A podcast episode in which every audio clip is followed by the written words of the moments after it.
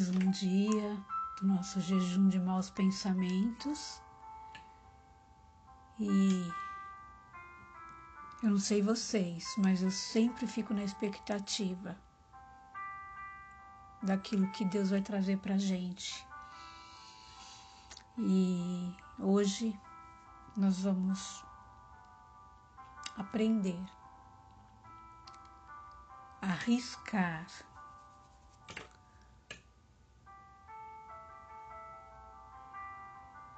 o pensar pequeno.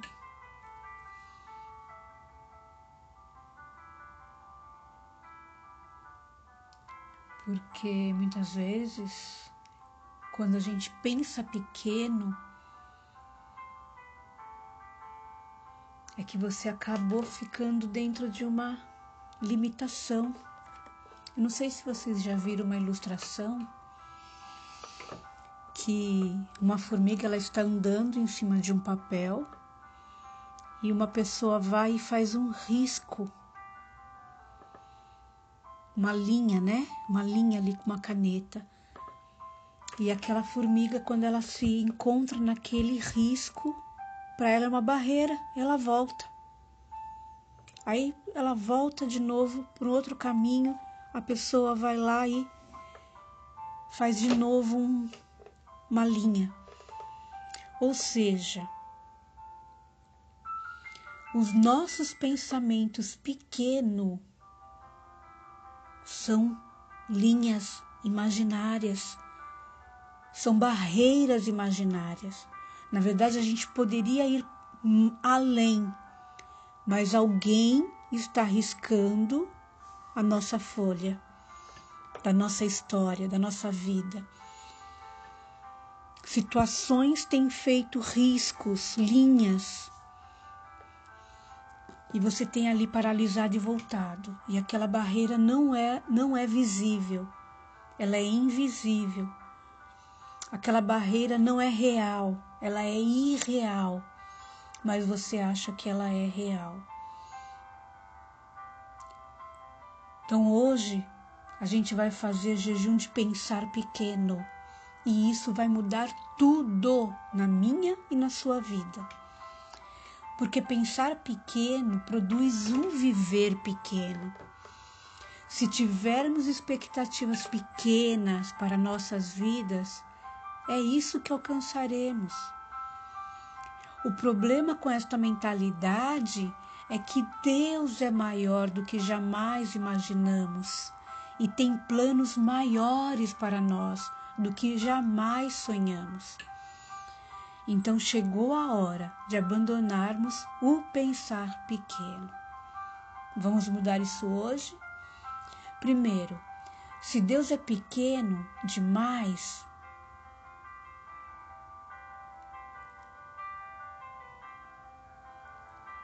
tudo muda quando abrimos a mão de um Deus pequeno. Então minha pergunta é: seu Deus é pequeno demais? Porque se Deus é pequeno demais, se o seu Deus é pequeno demais,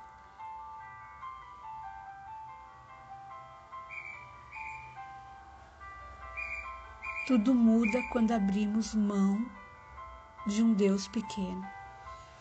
Então, de que tamanho é seu Deus? Os cientistas eles estimam que haja mais de 100 bilhões de galáxias e 100 bilhões de estrelas em cada uma delas. Deus as criou e as chama pelo nome. Então aí você já consegue ver e vislumbrar a magnitude deste Deus. Então ele é grande. Segundo, de que tamanho ele é? Ele é grande o suficiente para tirar o pecado do mundo, para nos permitir cometer erros sem recebermos a punição, para colocar grandes sonhos em corações humanos e grande o suficiente para não precisar nos ameaçar a aceitá-lo. Ele é um Deus grande, grande. Terceiro, pense grande. renove sua mente segundo a linguagem de Deus. Por exemplo, peça às nações. Salmos 2 fala isso. Em Marcos 11, ele diz: fale à montanha. Seus descendentes serão tão numerosos quanto as estrelas. Está registrado em Gênesis 15. Vocês devem possuir a terra. Está em Números 13. E assim por diante. Então, Deus sempre usa uma linguagem grande e nos dá grandes sonhos. Nunca Deus veio trazendo uma mentalidade pequena para gente. Haja visto que ele falou que os pensamentos que ele tem a nosso respeito são maiores do que os nossos. Quarto, peça grande, ative seu Jabez. Jabez, ele orou da seguinte forma: Senhor, abençoe-me, aumente a minha propriedade. Então peça isso hoje a Ele e Deus lhe concedeu o que lhe pedira. Em Efésios 3,20 diz que Deus é poderoso para fazer tudo muito mais abundantemente além daquilo que pedimos ou pensamos. Então comece a pedir e a pensar do jeito que Deus diz. Quinto, jamais pare de sonhar e imaginar uma vida melhor.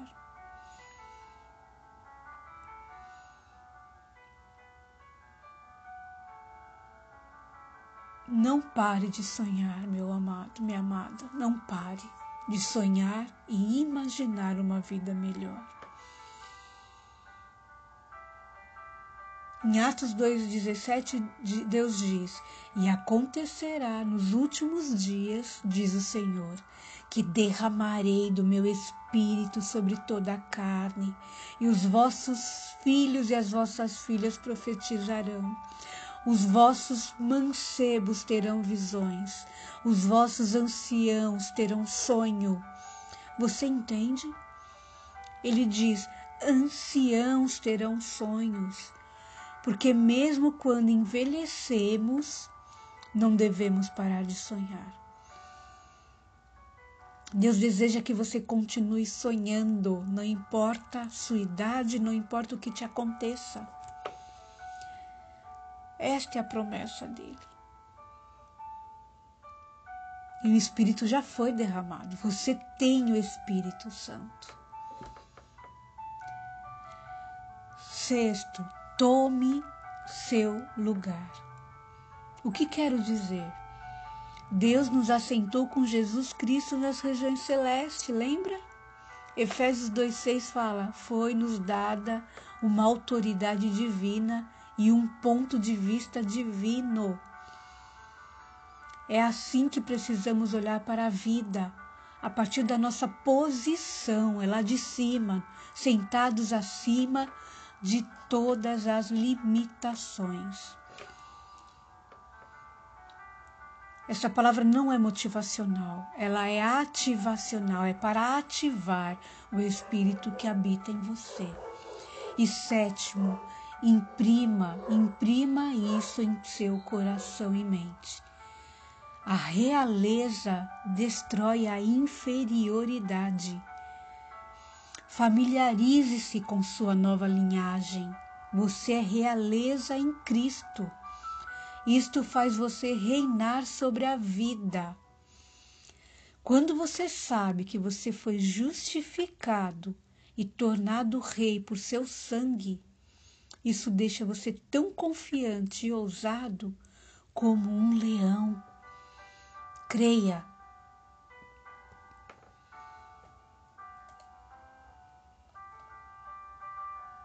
Creia, querido. Creia que aquele que não poupou a seu próprio filho, mas o entregou por todos nós, como não nos dará gratuitamente também com ele todas as coisas. Ele tinha o que era de mais importante e grandioso. Imagine-se você hoje diante daquela cruz, da cruz de Cristo. E se Pilatos viesse para você e falasse: Ele vai para a cruz no seu lugar. Ele vai tomar os seus pecados no seu lugar.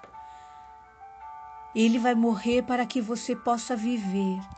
Ele está fazendo isso para que você possa ter uma vida abundante.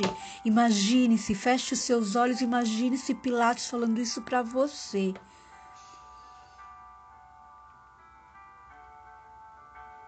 Como você se sentiria?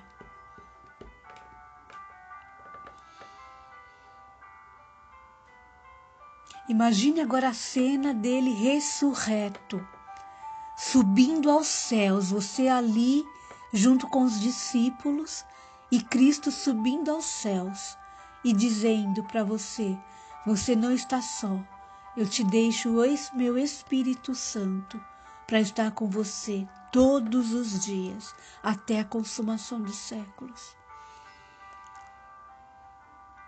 Há limites para você? Há barreiras para os seus sonhos? Então pense e diga hoje. Eu desisti de pensar pequeno.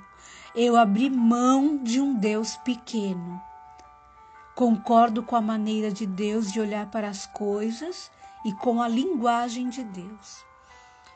Eu decido pensar cada vez maior a cada dia e a pedir as coisas que Deus disse que eu poderia pedir. Aceito as visões e os sonhos que o Espírito Santo deseja me dar e abro mão de todo o fracasso, decepção e pensamentos baseados no medo, em nome de Jesus. Então faça neste dia um excepcional e abençoado dia.